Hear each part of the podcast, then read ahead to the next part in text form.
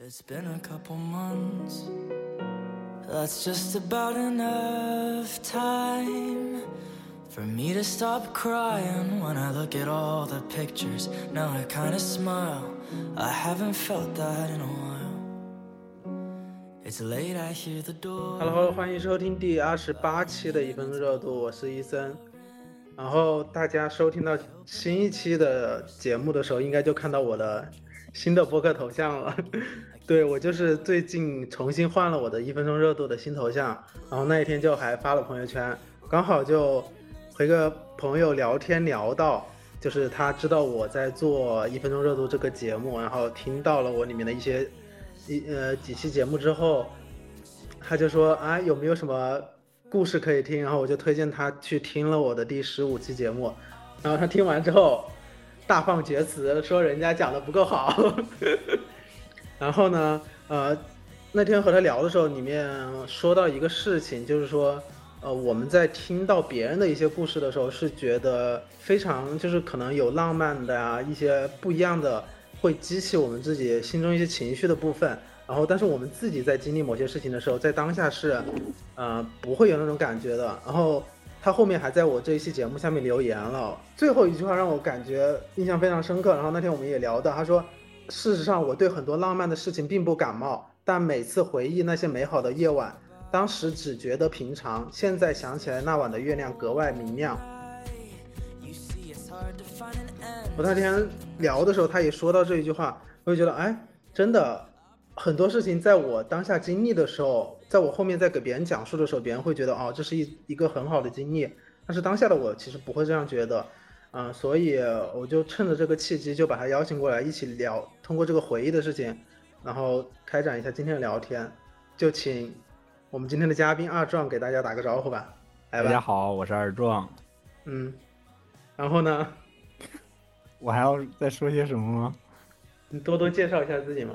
啊，我本科是学软件工程、数字媒体方向的。这是需要说的吗？好，知道你很尴尬，所以那我们就直接进入主题来。通过就是你说，就是很多之前发生的事情，在当下不会有什么感觉嘛？那你现在有没有想起一些觉得好像错过了当时的那种感觉的一些事情？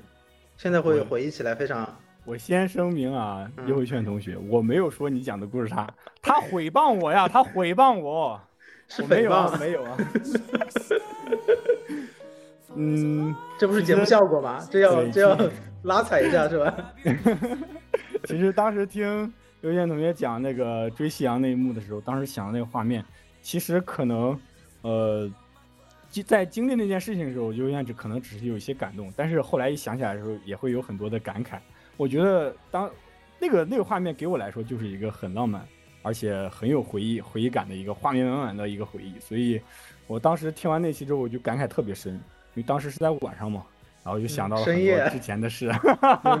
然后就开始 emo。嗯，哎，不过你刚好说到这一点，我突然想起，当时我和他在录这一期的时候，呃，我和你的反应是一样的。我在听到这些事情的时候，我就觉得啊，真的好浪漫，真的好浪漫。但是他当时就说啊，没有啊，没有什么什么，就是他当时作为当事人，他也会觉得当时的经历没有什么，特别是就我们作为第三方在听这些故事的时候。不一样的感觉，就是在你那天跟我讲的时候，我才突然意识到，好像真的会有这样的反差。确实是这样的，当时我也觉得好浪漫，这个画面真的，我感觉可能如果让我去写书写小说，这种画面我是写不出来的，太真的是好浪漫。对，带着带着自己喜欢的人去开着车去追赶夕阳，哇！当时一想到这个画面，觉得哇。人生白活了，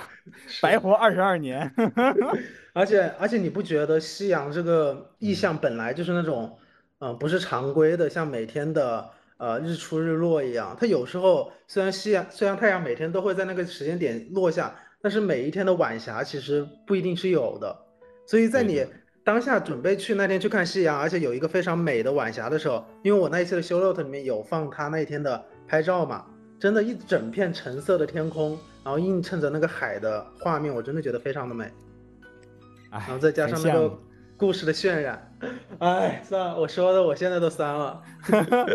可惜啊，这疫情之前没有钱呀，有钱咱也出去玩一玩。嗯，那也不一定是有钱了你就会出去玩的，是吧？因为还还是很羡慕有这样美好经历的人。我我个人，我当时听到他那个故事，我想到的经历确实很美好，但是感觉在他面前一对比，确实是没有他那么的有回忆感。但是同样是在我的印象中，也算是一个很有画面感的一个夜晚了。所以我当时说的是，只觉得只觉得那晚的夜月亮格外的明亮，是因为我在我印象里，对我来说有这么一个特别令人感到，呃，浪漫也好呀，或者说是画面感满满也好的一个时刻，确实那那那一刻就是在晚上，呃，嗯，月亮刚出来那一会儿，就是刚刚好，就是十十点多那会儿，然后月亮也很大，就嗯出现在夜空中嘛。所以是什么事情？所以到底是什么事情？我在这里已经激哎动半天了。感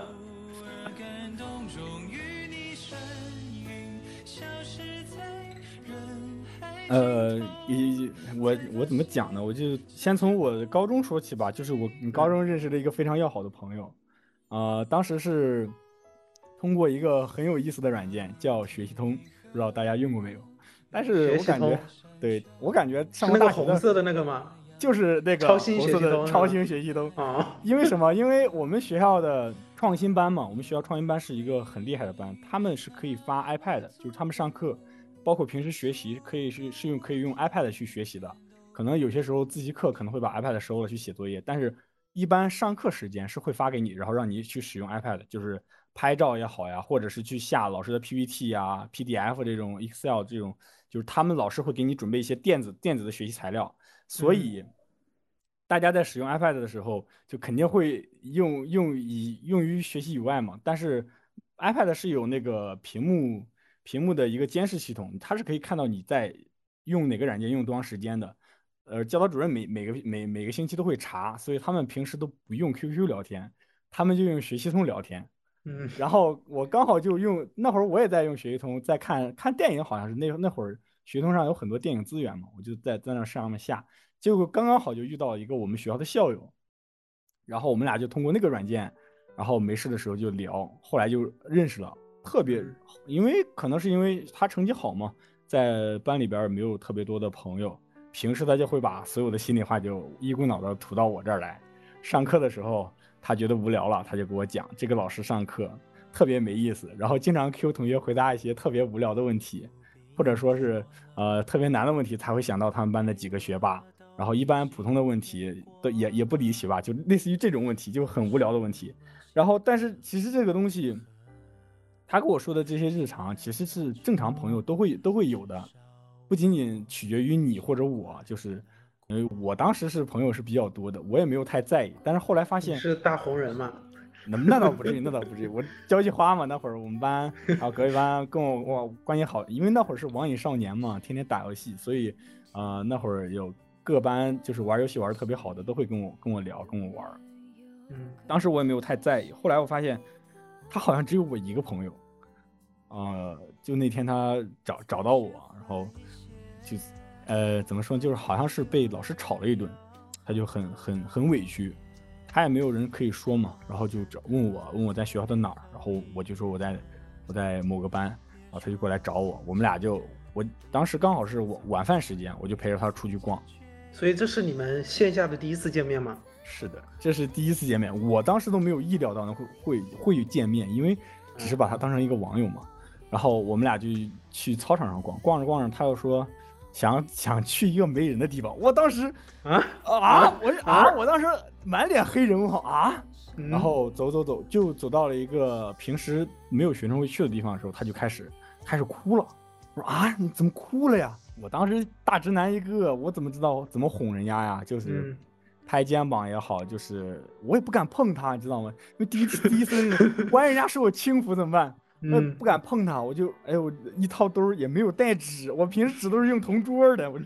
我就我就赶紧小跑，拿着我的校园卡跑到我们学校的那个小超市刷卡买了两包纸，我跑回去，我别哭了。然后嗯有些事情在所难免，我以为是他失恋了，我一直以为他是有有对象的，因为他长得也挺好看，结果不是，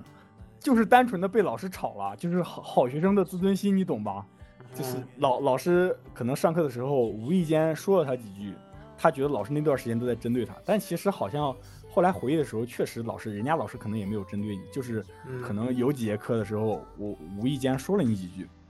可能就陷入在那种情绪，里面在陷。陷入到那个情绪里，因为高中的学习生活很枯燥的，嗯然后大家压力都也比较大很大，所以可能当时他情绪就崩溃了，一直在那哭。嗯，我最后我想没办法呀，我就我也也抱抱抱他嘛，也抱抱他，拍拍背，嗯但是也也不敢那种就是情侣之间那个拥抱，你懂吧？啊，就是呃，就是反正很尴尬。当时我就我觉得自己跟个机器人一样，就是朋友之间突然 展现出他情绪爆发的一一面的时候，其实是会手足无措的嘛。是的，是的。然后，嗯然后就那那一刻开始，我才意识到，好像他只有我一个朋友。他每天倾诉的心事，倾诉给我的心事，是因为他没有人可以倾诉了哎，我想问一下，啊。你们当时在那个软件上认识的是谁主动的？是他，我当时是在我们学校的一个好像是一个帖子下边评论了，然后他看到我的头像，他说你该不会也是高几的吧？然后我一看，我说啊，你也是吗？然后就他就意识到我们俩是一个学校的，而且还同一个年级，当时也觉得很哦巧，知道吧？没有想到会认识同同校的学生，那会儿哦那还蛮巧妙的。对，我们那会儿都觉得，其实认识一个好友也没啥，但是因为有共同，因为是一个学校的嘛，然后都有共同之彼此之共同的好友，嗯，就是他的朋友也是我的朋友，然后慢慢就熟络起来了。我发现一个漏洞，刚刚不是说说他没有朋友吗？怎么怎么他这个？的那个也不算他朋友，就是他的初中同学，嗯，就是他的初中同学说跟他玩的很好，但是其实他什么话都不给他初中同学说，反倒是他初中同学跟我关系不错，到现在还在联系，我们平时还打游戏。嗯然后呢？当时那个事情后续是什么？后续就是，嗯，反正很很就是很很多事儿嘛。然后后来到快到高三的时候，那会儿当时他来我家玩嘛，嗯，但是我我就说你来我家玩，你直接过夜得了，你家离这么远，所以就要开始那个月圆没没没之夜的没没没故事了吗？没没没没没没没。然后他他当时就非要回家嘛，我说这都已经快十一点了，你为什么要回家呀？直接在我这儿睡一觉不得了。然后他当时说，你好轻那个浮啊！那 个时候留人家在你家过夜。这我当时没觉得有什么呀，就是单纯的就过夜嘛，然后第二天就送再送他回家。后来他才那个那个时候他才慢慢慢慢吞吞的跟我说，就是他妈知道我们两个在玩儿，在一起玩儿，但是我成绩不好嘛，我还在我们学校的普通班，哦他妈觉得我在拖他儿子的就是孩子的哦这后腿。高中就有普通班和那个火箭班的这种，创业，对对对，那河南嘛，河南的高中都是这样子的。然后 嗯，他妈那会儿就觉得，哎呦，这我孩子跟一个普通班的孩子玩，这孩子学习也不好，再把我孩子带坏。那个时候他才告诉我，他妈妈不太待见我们两个，就是不太喜欢跟我跟我一起玩儿。我那时候就觉得，啊，那要不就暂时不要联系了，然后咱们两个社社交软件也不要联系了，要不然的话，不管是 QQ 也好，学通也好，你父母都能看到，这样对你来说也不太好。这是什么奇葩的故事走向？然后我，对呀，我也觉得很很很尴尬嘛。后来嗯就很有意思的就是，他他那他那天就好像是哭了，我我听他小声抽泣，因为我当时是骑着电动车送他回家，我当时很生气，我说啊，你你你妈不同意咱们俩在一起玩儿，你现在才告诉我，咱俩都玩两三年了，你才告诉我这个东西，这怎么跟小孩子一样，哎，我妈妈不跟你玩，我不能跟你玩了，什么对，什么的。我当时 就是啊，这这还有还还有，你跟谁玩也要听你父母的意见吗？我就很生气，我当时骑电动车送他回家，要我就不好像送他回家，你给我自己走回家。我当时一肚子火，我窝了一肚子火，但是我后来听到他在车座后面小声的抽泣嘛，好像是因为以后就不联系了，他可能也觉得这个朋友来之不易，他觉得会觉得很可惜。然后呃，走到他们家的时候，他们家是一个很大的一个那种豪华豪华的那种小区嘛，台阶是比较多的，就是从嗯马路上到他们家那个小区，就是台阶和你家一样，都是什么小别墅 是吧？不不不不，我们家没有小别墅，我们家我们家这都是普通的民房。啊 小别野，我知道。我们我们家没有小别。嗯，然后我说，我当时就说，哎，那既然以后都不联系了，那就玩个游戏吧。啊，他说玩啥游戏？人家就是因为你是坏学生，你还要让他玩游戏。我跟你说，呃，当时我就说嘛，我说那咱们两个就石头剪刀布，看咱俩谁先谁先上到台阶上。你玩过没？你们小时候玩那种游戏？我知道。哎，你我怎么怎么浪漫的点到落到了这里？我也觉得很奇怪嘛。我就但是那一刻我就觉得，哎，那那个回忆还是挺让人难忘的。就是那天晚上，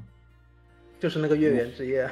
也也也也也不算吧，反正是就是那个月圆之夜，嗯，就我们俩就石头剪刀布，谁赢了谁就往往前走五五五格五阶五阶台阶嘛。我就慢慢的慢慢的，其实我知道他很喜欢出石头，我就故意出剪刀，然后让他嘛，慢慢慢慢看他就是往上走往上走，然后慢慢慢就消失在我的视线之中了嘛。嗯，那那一刻我就觉得，呃，还是挺可惜的，因为我很多细节没有说啊。我们俩关系真的是不挺不错的，但后来他后来又去法国读书了嘛，再后来再联系，就今年在联系的时候，因为他也从法国毕业回来了，就是到到现在都联系的都很少，可能是也有，也可能是有新的朋友，也可能是他觉得没有共同的共同的语言了，嗯，然后就到到现在也没有怎么联系了，觉得蛮可惜的。可能就是因为你是坏学生吧。哎呦，我这个故事讲的一点都不好。没有啊，我觉得哎就是你当时说到，因为我我因为我你你没有事先给我预告这个故事具体是什么，你知道吗？我一直好像在期待着那个点、那个点、那个点，但是突然，呃，你说到就是你们在玩石头剪刀布上楼梯的那个，我真的很有画面感，而且是一个在黑夜，我不知道旁边会不会有路灯啊，然后嗯，就。就我只我是觉得是可以和夕阳媲美的，你赢了好吧？然后我是觉得那个画面是也是电视剧里面会，可能都写不出来的，是带有极具个人色彩的一种氛围感的体现。是的，我当时就觉得，哎呦，可能就是以一个游戏的方式来告别两个人之间的联系吧，也觉得还还是挺有画面感的。我可能当时听到那个故事，我第一个想到画面就是这个，因为我可能我的人生不会像他们那样，就是像他们那样到处跑，然后有那么多的，呃，特别精彩的回忆。我就是一个非常普通的大男孩儿，你知道吧？就没有那不会啊，么多。不会不会，我是觉得，呃，因为夕阳是，嗯，它我觉得每件事情代代表的一种意象都不一样，我觉得是你包含个人回忆的占也一大部分嘛。嗯，是的。是，而且我现在都好像还被你那个刚刚那个画面，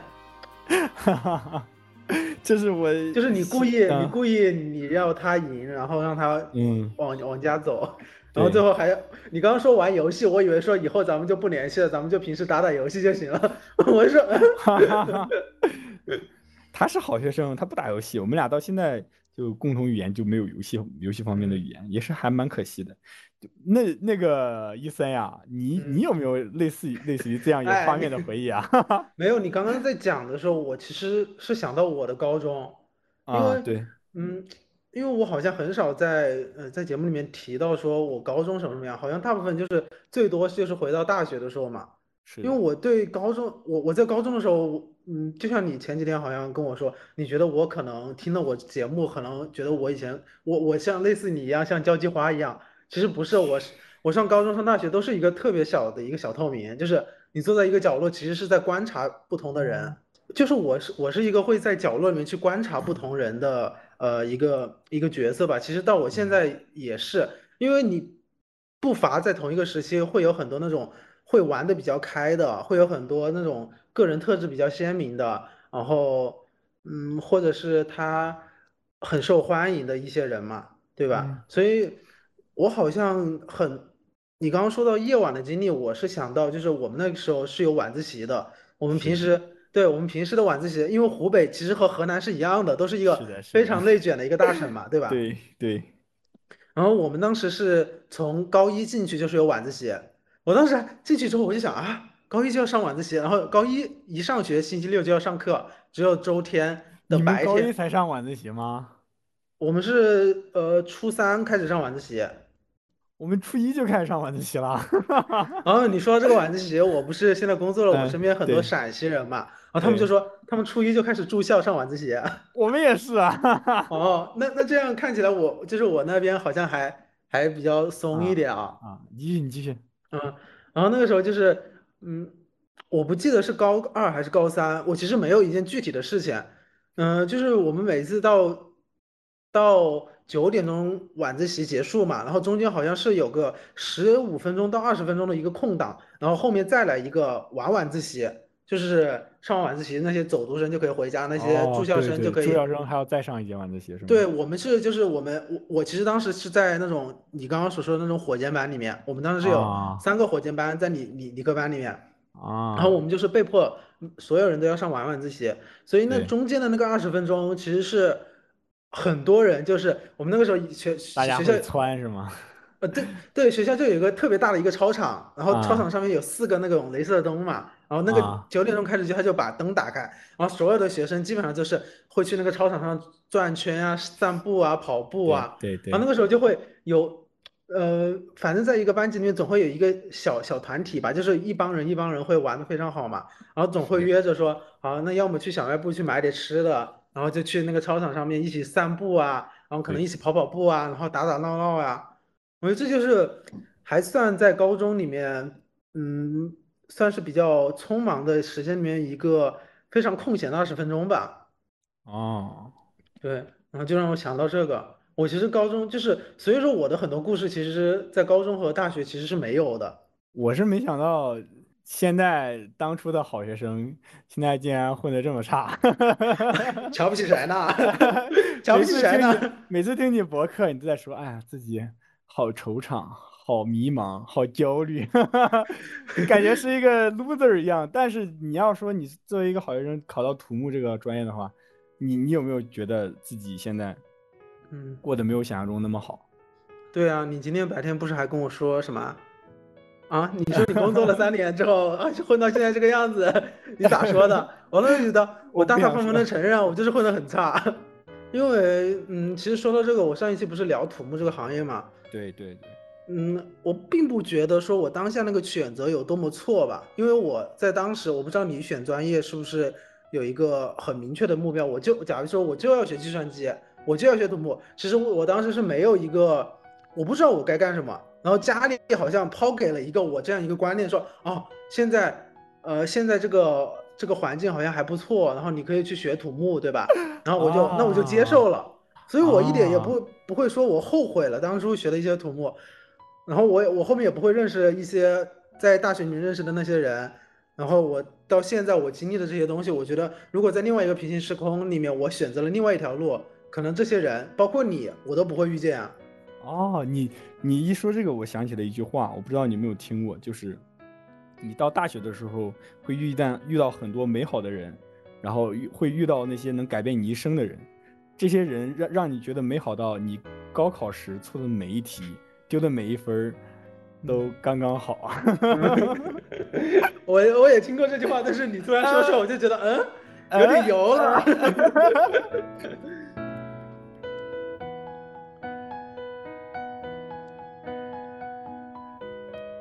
因为毕竟我们，因为我们的生活经历其实是挺有限的，就是，呃，你当时不是我，哎，不知道是你说的还是我在哪里看到，就是很多人，哦，是我前段时间听播客，他就说，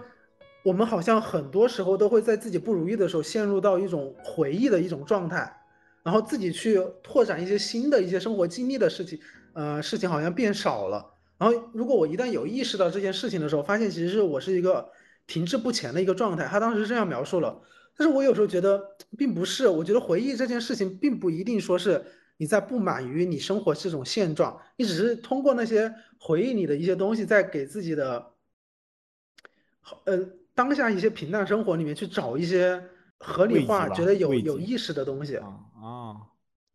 我懂你的意思。嗯，是我并不觉得一直去。追溯回忆、去表达回忆、去拆解回忆这件事情是一件不好的事情，或者说去和那些去拓展未来的一些事情相比，它显得没那么重要的一件事情。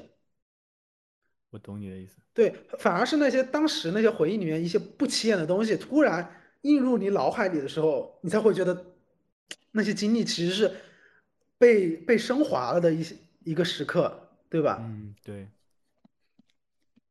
我觉得你说的很有道理，但是其实大家都很年轻，都是二十岁、三十岁不到的样子。这个年纪，你能有的生活经历跟阅历都是有限的，所以你只要觉得能从一些过往的很平常的事情中，能感受到就是那些能给你带来动力、给你带来前进的动力，我觉得都是很好的。不要总觉得，呃，回忆是一个不好的事情。人虽然是往前看的，但是这些过往的种种经历，对你来说都是一些正向的反馈，对吧？不管是当时会让你的情绪有一个这正面的一个影响，还是负面的一个影响，但是你现在去回忆的话，你都会觉得没有什么大不了的。你你都经历过了，然后他会给你一个向前的动力嘛？对。而且反复讲的回忆，并不代表你念念不忘，就是只能说是，只能说是这个事情就是对你的影响比较大。是是是。对。不要再找补了。我没有，我没有。刚好你刚刚不是在刚刚录之前不是在 Q 我，就是大学期间担任了一些那个工作室的负责人嘛。嗯，其实当时当时的情况是，呃，我们专业面临的一个问题就是院系不太愿意发展我们这个专业。我们虽然都是计算机啊，就是我我我报的那个我报志愿的时候满腔热血，我要振兴中国游戏行业，所以我报的那个。专业叫软件工程（括号游戏开发工程师），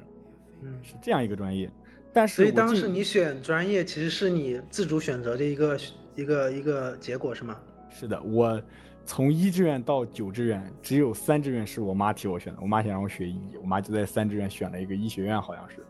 其他志愿全都是我填的，因为我当时专门去了解过，想做游戏的话需要做哪些功课，去需需要学哪些课程。我发现这些课程都是两个专业嘛，一个叫数字媒体技术，一个叫游戏开发，就是一般都是这两个专业会去学到那相关的知识。我就去我我那我要报，所以我所有的专业都是这个。然后在大学的时候，我当时就觉得我技术我技术虽然不强，但是我要通过自己的努力去学习嘛，我就后来就报名了我们专业的对口的工作室，呃，然后工作室名字就不说了，非常尴尬。但是就是后后来也会去陆陆续续的接到很多呃老师们也好，就是学校也好给的任务下发的一些项目。啊，比如说马之前的我印象很深的就是第七次人口普查的时候，嗯，当时学校给我们我们准我们我们学院跟信传学院下了死命令，要在第几第几天之内把就是人口普查的一个宣传动画做出来，然后那个项目其实是相当于是我主导的。我主导了一大部分，就是用用，因为他是要做动画嘛，肯定是我们专业的学学弟学妹们。当时学弟学妹都不会那个软件，那个软件叫 A E After Effects，你应该知道吧？就是啊，不用你，不用你来给我科普。Adobe 前那个 A E，然后当时学弟妹妹一点都不会。我们我们工作室的带队老师就觉得，哎，这刚好是一个可以成让让团队成员成长的一个机会。我当时作为负责人，我是给钱吗？给，但是因为参加的学弟学妹们比较多，他们就把那大头分走了，我就很伤心。虽然项目负责人，但是自己为什么都不要拿？我我能分到一部分，但是我分到这部分跟学弟学妹加起来那部分，肯定他们要多一些，因为老师觉得这是学弟学妹们第一次做项目。我就印象很深，就是第一个第一个晚上，呃，教他们软件，然后第二天他们就回去开始陆陆续续的呃设计，因为我们是先出稿子，然后新传去配音。把这个音大概配出来之后，就是每一段文字它会对应的有画面。等他们把配音配好之后，并且每段文字有了之后，我们会把这个配音剪剪成一段一段一段的。然后这一段需要对应什么样的画面，我们去通过这个画面去做动画。我们当时是这个样子的。然后第二天我们就根据新传的那个配音嘛，就开始设计动画。然后就第二天晚上的时候，我们做了一整个通宵嘛。我当时印象很深的就是通宵完之后。呃，终于把这个整个动画大概流程都已经做好了，然后并且发给了老师，发给了学院，让学院去去审核。因为学弟学妹们水平有限嘛，然后当时很多很多地方都是我去帮他们改，一点点做，做到第二天早上的时候，终于做完了之后，就是那种如如负重视的那种感觉。然后我就出工作室嘛，我们学校刚好就在。刚刚说错了一个成语。哎呀，不要，我是文化沙漠，文化沙漠，不要 不要戳穿我。呃，我当时就刚好出工作室，我们学校是在湖旁边儿，当时就是清晨，太阳刚出来那个那那会儿嘛，嗯，那个黎明在就是你看着那些湖，你就你看着那个湖，整个大湖面，然后你看着黎明慢慢慢慢从东边升起，那个感觉，嗯，当时就觉得哇，其实生活是很美好的，是人是需要奋斗的，去学习去努力的。我当时觉得那个当时那个画面我还是印象蛮深的。嗯，你不觉得就是有时候一些大自然给你的震撼，其实是比一些事事件给你的震撼其实大得多吗？我也觉得，我是对吧？就像你刚刚说的一些夕阳和你说的，就是凌晨去看朝阳的这种感觉，哎，这这咋 呼应上了？哈哈哈，嗯，因为我我其实一直也是对这种，呃，太阳就是夕阳和朝阳是有一种，呃，莫名的那种念想的，哦，但是我好像从来没有真的去为了早起去看夕阳，或者是真的因为到了，哎，你说的一一个早上，就是我人生中呃唯一一次熬夜，就是我当时刚来工作的有一天，就是我们我们这个地方要要弄一个计划，啊，那个嗯。计划是整一个项目一整个周期的一个计划，但是我刚来我也不懂，然后但是我我那个部门嘛是几个人都在一起弄，然后就是做表上面的一些一些数字的排列组合，就是你前面动了一下，后面就全部要跟着动。然后当时就就是别人都在加班，我不可能不加班嘛。然后当时就一直弄，一直一直弄，一直弄。所以你从你明显看到那个天黑的状态，慢慢慢慢变亮的那个过程，虽然我没有看到太阳，但是这也是我第一次，就是你看到天变亮的这个过程，其实是很不能说震撼吧，就是没见过。你没有爬过山吗？就是没有跟朋友一起去爬过山？没有，我其实从我其实之前一直觉得爬山这种非常原始的东西是我不喜欢的，我好像一直莫名向往着一种现代化的、都市化的一种一种东西。哦，但是我后面这些东西，呃，就是你看过了，或者是经历过，你觉得你经历过的那一部分之后，你好像开始对这些原始的东西开始期待了。其实以后可以，以后可以约着一起爬一下泰山，我觉得还是很有很有意思的，就是看是夕阳，看看黎明。对，我觉得是可以的，因为我我我深圳不是有一个梧桐山嘛，我刷啊抖音的时候经、没有，因为呃他爬梧桐山也是要晚上爬吧，然后白天嗯看，对，嗯，你要从半夜开始爬，爬到对山顶的时候刚刚好出太阳。对，而且我不太喜欢就是人非常多的那种活动，啊。就人一旦多了，我就觉得那一份本该有的一百呃可也不能说一百分的呃某种浪漫，它直接降降为六十分。因为没有人的时候，你觉得这么美的场景只属于你一个人，大自然对只，或者是只属于你和你身边的那一个人。对，只是你只属于你们两个，你会觉得啊这一刻很美。但是如果说啊、人很多的话，你觉得你在跟这些人分享着大自然，你其实人人是对，而且我觉得很挤很吵，这些人。对对，他们打破了你们的浪漫是吧？对，而且精力减半，你知道吗？对 对对，嗯，是。但是又有时候你会一个人想着说，呃，你和你和谁一起去一个好像人不太多的地方，会不会不安全啊什么的，哦哦哦，对？吧？要就是我还是挺怕死的。是，因为总是会觉得，哎，山其实山上还是那种，你说自然给你的一种震撼大的话，它给你的一种呃冲击也挺大的吧。人在自然面前其实也很太渺渺小，对，嗯嗯，就包括你刚刚说你，呃，因为因为我们两次都是被迫嘛，就我对我我记得我以前上大三的时候，我当时回老家准备考研，就是冬天的时候嘛，然后我们老家那边其实是有个地方有一个大的一个人行天桥的，然后两条路都是一条直笔直的路，就你能够看得到很远的。然后当时就想着，我要不要哪天就是早上三四点钟起来，然后去在那里等一下太阳升起的那种感觉，因为你也知道，就是在湖北其实是不像，